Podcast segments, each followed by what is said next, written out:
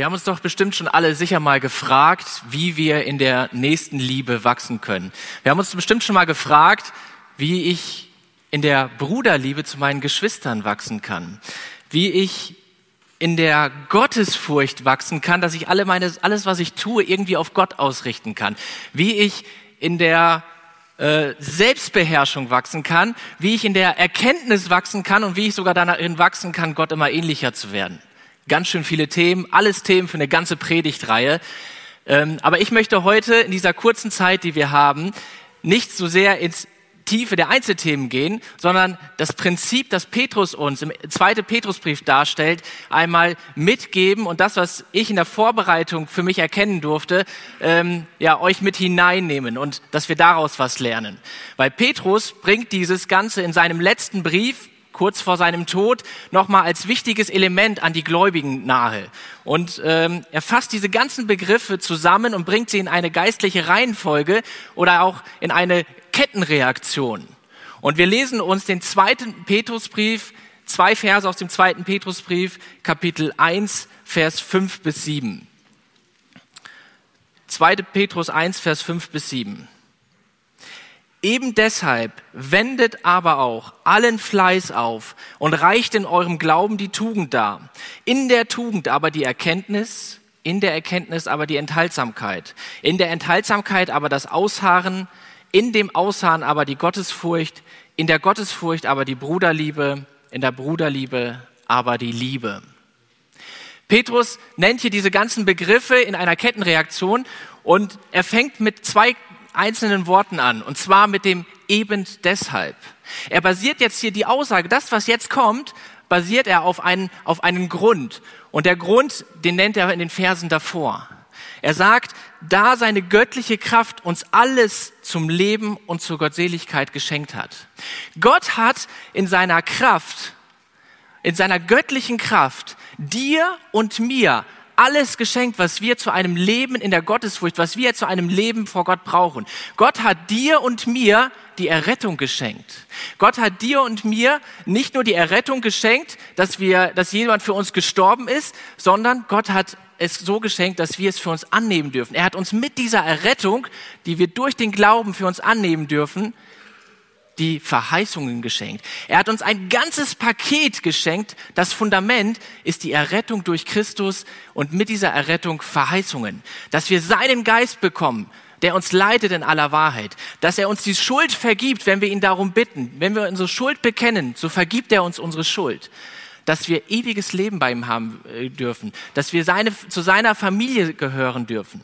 Und mit dieser Errettung hat Gott uns auch das Geschenk, dass wir Teilhaber seiner göttlichen Natur sind. Das führt Petrus in den ersten Versen aus und dann sagt er, eben deshalb wendet aber auch allen Fleiß auf.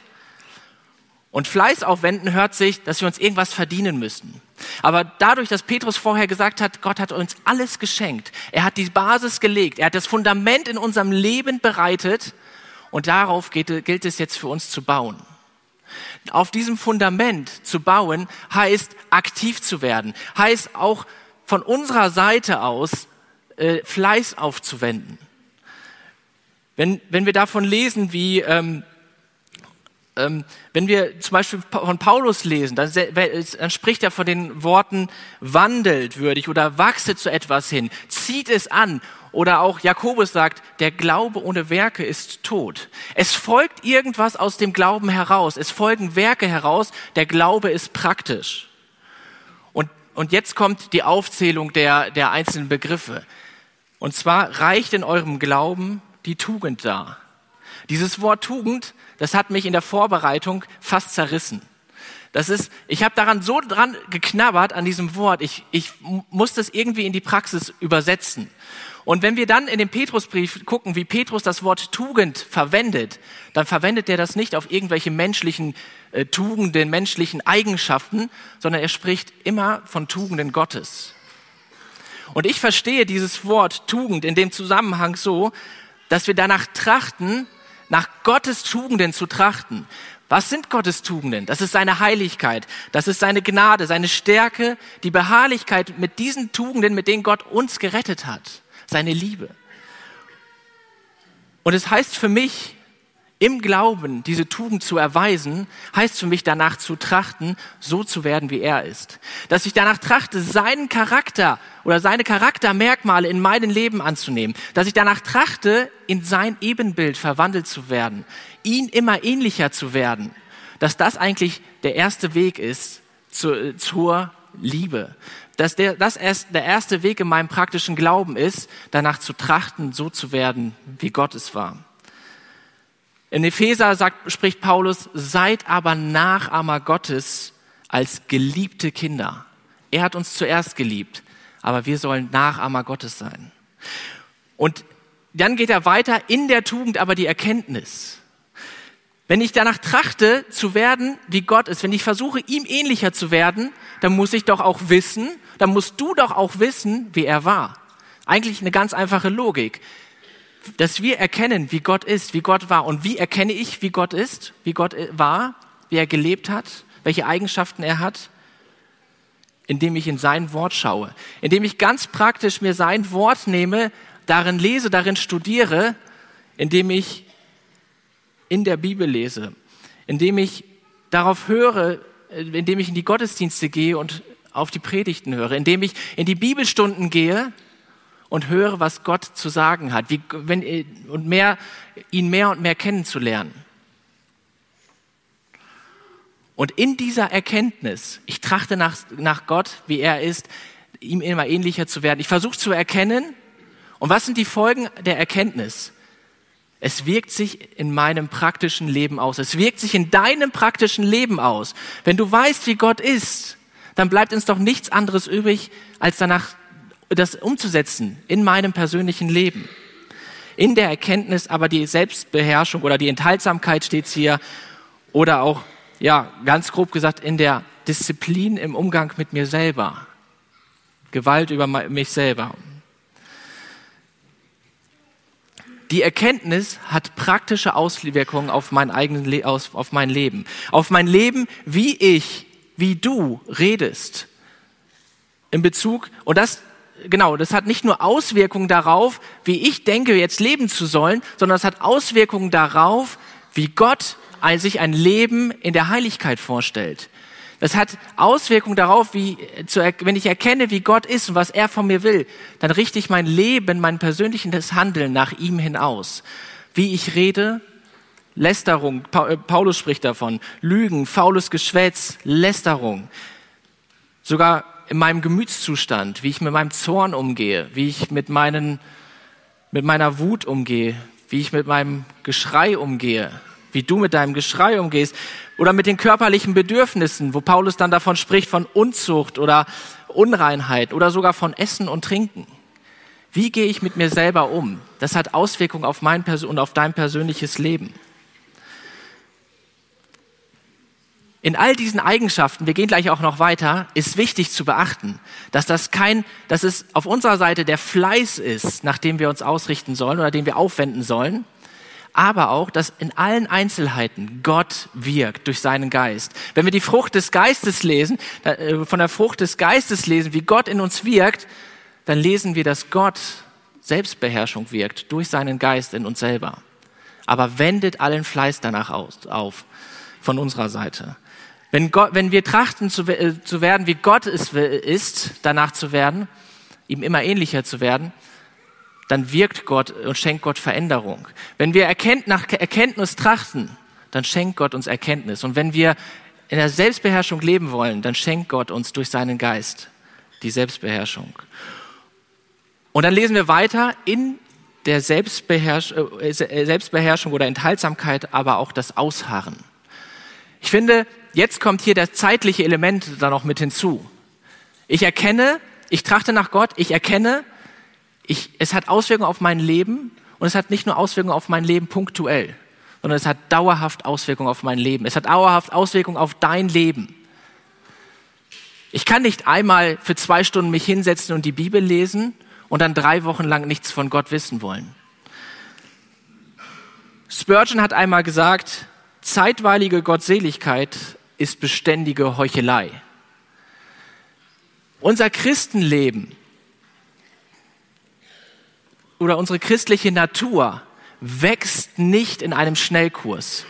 Wir wachsen nicht in einem Schnellkurs, sondern in einer Beständigkeit. Wenn Jesus davon spricht, wie wir Frucht bringen, dann sagt er, bleibt in mir und ich in euch. Er spricht von einem Bleiben, von einer Beständigkeit. Und ich denke, das ist jetzt ein wichtiges Element, dass wir allen Fleiß daran setzen sollen, auch in diesem Ausharren, in dieser Beständigkeit, in diesem Bleiben zu sein.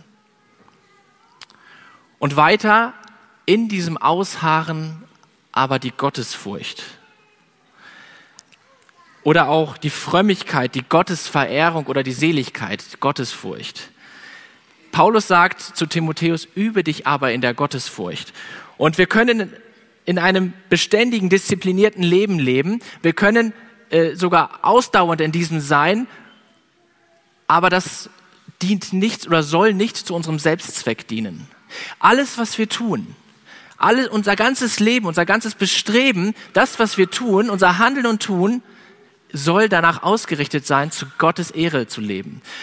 Dass ich in meinem Handeln das, was ich mache, in Abhängigkeit zu Gott stelle. Das, was wir tun, zu seiner Ehre zu tun und dass wir ein Leben nicht zum Selbstzweck führen. Dass wir das, was wir tun, nicht für uns zur eigenen Ehre, damit wir uns besser fühlen tun, sondern damit Gott verherrlicht wird. Hier kommt die Ausrichtung auf Gott ganz klar ins Spiel. Und ganz zum Schluss spricht er in der Gottesfurcht aber die Bruderliebe und in der Bruderliebe aber die Liebe. Und hier finde ich es ganz interessant, worauf Petrus jetzt zu sprechen kommt. Er kommt nach diesen ganzen praktischen Dingen kommt er auf die Liebe zu sprechen. Das Endziel. Oder in Korinther lesen wir, die Liebe aber ist die größte unter ihnen. Das Endziel dieser, dieses, dieses Wegs, dieser Kettenreaktion ist die Liebe. Und Jesus sagt zu uns, die Liebe ist das höchste, hat, gibt uns als höchstes Gebot. Die Liebe zu Gott und die Liebe zu unserem Nächsten. Und er beginnt hier, Petrus beginnt hier zuerst mit der Bruderliebe. Die Gottesfurcht, in der Gottesfurcht aber die Bruderliebe. In Johannes Evangelium lesen wir, dass Jesus sagt, daran werden sie euch erkennen, dass ihr meine Jünger seid, wenn ihr Liebe untereinander habt. Hier spricht es, seid aber fleißig oder eifrig darum bemüht, in dieser Gottesfurcht die, die, die Liebe, die Bruderliebe, die Liebe zu deinen Mitgeschwistern zu erweisen oder darin zu wachsen. Die Liebe zu den Leuten, die mit mir das gleiche Ziel haben, die mit dir das gleiche Ziel haben. Die Liebe zu den Leuten, die auch errettet sind und die mit dir das gleiche Ziel haben, Gott zu verherrlichen, an Gottes Werk zu arbeiten, für Gott zu dienen diese Liebe, in dieser Liebe zu wachsen zu meinem, zu meinem Bruder, zu meiner Schwester.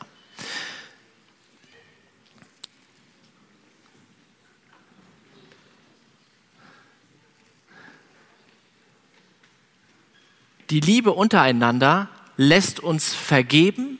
Die Liebe untereinander lässt uns als ein, wirklich als ein bunter Haufen begnadeter Sünder untereinander in Frieden und Einheit zusammenleben. Und Paulus spricht dann äh, zusammenfassend auch nochmal ähm, zu der Gemeinde, äh, zu den Leuten, ähm, die die Liebe ausleben. Zu diesem allen aber zieht die Liebe an, die das Band der Vollkommenheit ist. Die Liebe untereinander bringt uns dazu oder soll und aus dieser Liebe untereinander sollen wir auch hinwachsen zu der Liebe zu allen Menschen, zu der nächsten Liebe, zu der Le Liebe zu äh, zu, zu den Menschen, die diese Botschaft noch nicht gehört haben, die noch nicht errettet worden sind von Gott, dass wir diese göttliche Liebe, das Endziel dieser, ganze, dieser ganzen Aufzählung, dieser Kettenreaktion ist eigentlich die göttliche, bedingungslose Liebe. Die Liebe, die uns dazu treibt, anderen Leuten von diesem Evangelium zu dieses Evangelium zu verkündigen, diese rettende Botschaft von Jesus Christus zu verkündigen, die uns nicht einfach so sitzen lässt, sondern die uns dazu treibt, den Leuten das Evangelium zu verkündigen. Egal wer es ist, unabhängig von der Person. Wir schulden den Leuten den, äh, jeden, jedem Menschen das Evangelium, diese rettende Botschaft. Ich finde in diesem Abschnitt es sehr interessant, dieses Prinzip zu beobachten. Dass Petrus eigentlich mit diesen, oder dass Petrus mit dem Fundament beginnt und sagt, Gott hat uns zuerst geliebt. Das Fundament ist Gottes Liebe. Und aus dieser Liebe heraus oder, und aus diesem Geschenk der Vollkommenheit dürfen wir wachsen hin zu der ausgelebten Liebe.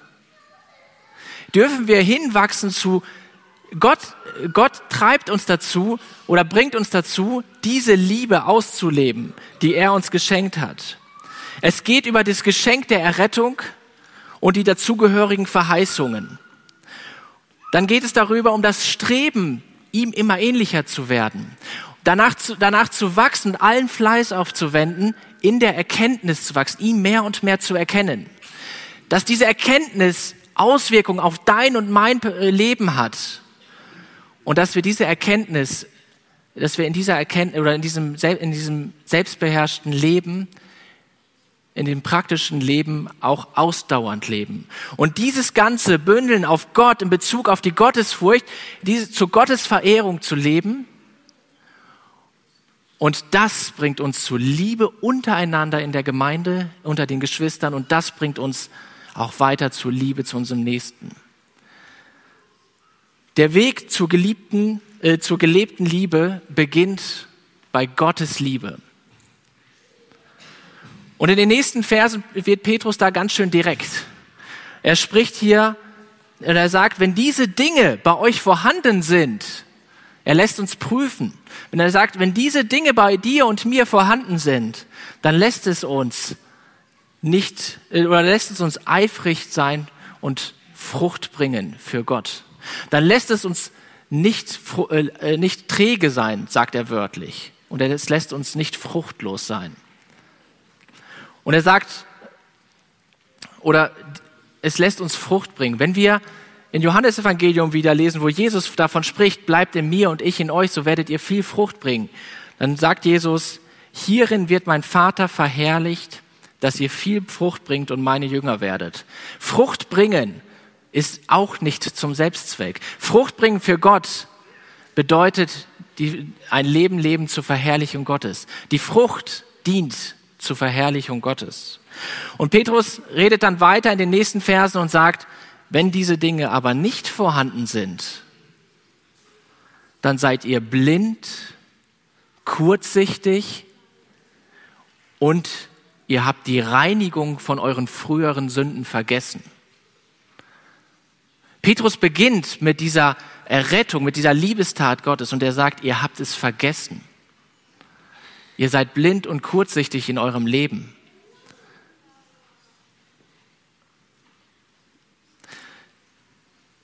Was können wir aus diesem Vers für uns heute mitnehmen? Es war jetzt nicht mein Anspruch, dieses, dieses so komplexe Thema in dieser kurzen Zeit bis aufs letzte, äh, ins kleinste Detail auszu, äh, oder hier auszulegen. Aber ich denke, was wir anhand dieser, dieses Aufbaus erkennen können und das ist vielleicht auch eine Hausaufgabe für uns, uns nochmal intensiver mit diesem Text zu beschäftigen. Und ich sehe sehr starke Parallelen auch in Richtung dem Epheserbrief. Dass Petrus hier davon spricht, welches Fundament wir eigentlich haben. Und ich möchte uns die Frage stellen, dieses Fundament, ist es uns bewusst, was Gott uns alles, dass Gott das Fundament gelegt hat und was Gott uns alles geschenkt hat? Ist dieses Fundament in deinem Leben schon gelegt? Wenn nicht, dann ist es vielleicht sogar, dann ist es die erste Aufgabe, dieses äh, Fundament legen zu lassen von Gott. Diese Errettung im Glauben anzunehmen und für mich persönlich anzunehmen. Aber vielleicht hast du es schon für dich angenommen. Und ich denke, die meisten, die hier sitzen, haben es schon für sich angenommen. Kann es sein, dass dieses, dieses Wert des Fundamentes immer wieder anfängt zu bröckeln in unserem Leben, dass wir es gar nicht mehr so wertschätzen, dass wir vergessen haben, dass Gott uns gereinigt hat, wovon Gott uns gerettet hat und was Gott uns alles geschenkt hat, dass wir Teilhaber seiner göttlichen Natur sind und dass Gott uns alle Verheißungen schon geschenkt hat, dass er uns seinen Geist gegeben hat, uns die Vergebung gegeben hat, dass wir seine Kinder sein dürfen. Das ist das Fundament unseres praktischen Lebens. Das ist das Fundament unseres Wachstums. Und ich habe in der Vorbereitung gemerkt, dass der Wachstum oder das Wachstum mit meinem Gebet anfängt. Dass ich mir diese Bibelstelle nehme und dass ich sie durchbete. Und ich möchte dich motivieren, wenn du heute betest, dann nimm dir diese Bibelstelle und bete sie durch. Gott, lass mich in der, äh, lass mich immer ähnlicher werden und dir immer, äh, immer mehr dein Ebenbild annehmen. Immer mehr zu verstehen, wie du warst, dich mehr und mehr zu erkennen.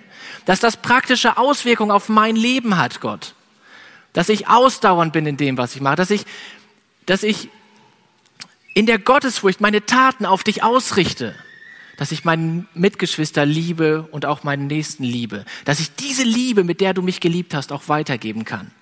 Lass mich wachsen in dem, dass Gott die Veränderung schenkt, dass Gott Wachstum schenkt durch seinen Geist. Und dann krempeln wir die Ärmel hoch und werden fleißig. Lasst uns fleißig werden in dem Wachstum. Lasst uns aktiv werden in unserem Glaubensleben und nicht denken, einmal errettet und dafür lehne ich mich jetzt zurück und, und drehe Däumchen. Dass ich aktiv werde im, im Glaubensleben. Und vielleicht sollten wir uns auch hinterfragen, wo die Säge klemmt. Vielleicht sollten wir uns auch hinterfragen, ich und äh, du, ähm, wie wichtig mir die Errettung ist, was mich von der Erkenntnis ablenkt in meinem Leben, wie viel ganz praktisch gesehen zum Beispiel das Handy mich im Alltag ablenkt. Wie viel ich in, ähm, wie viel Wert ich darauf lege, Gott wirklich immer ähnlicher zu werden. Oder vielleicht sogar andere Prioritäten in meinem Leben habe. Welche Prioritäten hast du in deinem Leben? Ist das Trachten nach seinem Ebenbild das Wichtigste? Ist die Erkenntnis, das Nehmen der, der Bibel in deinem Leben das Wichtigste? Lass uns darin Gott bekennen, wo wir, wo wir erkennen, wo die Segel klemmt. Amen.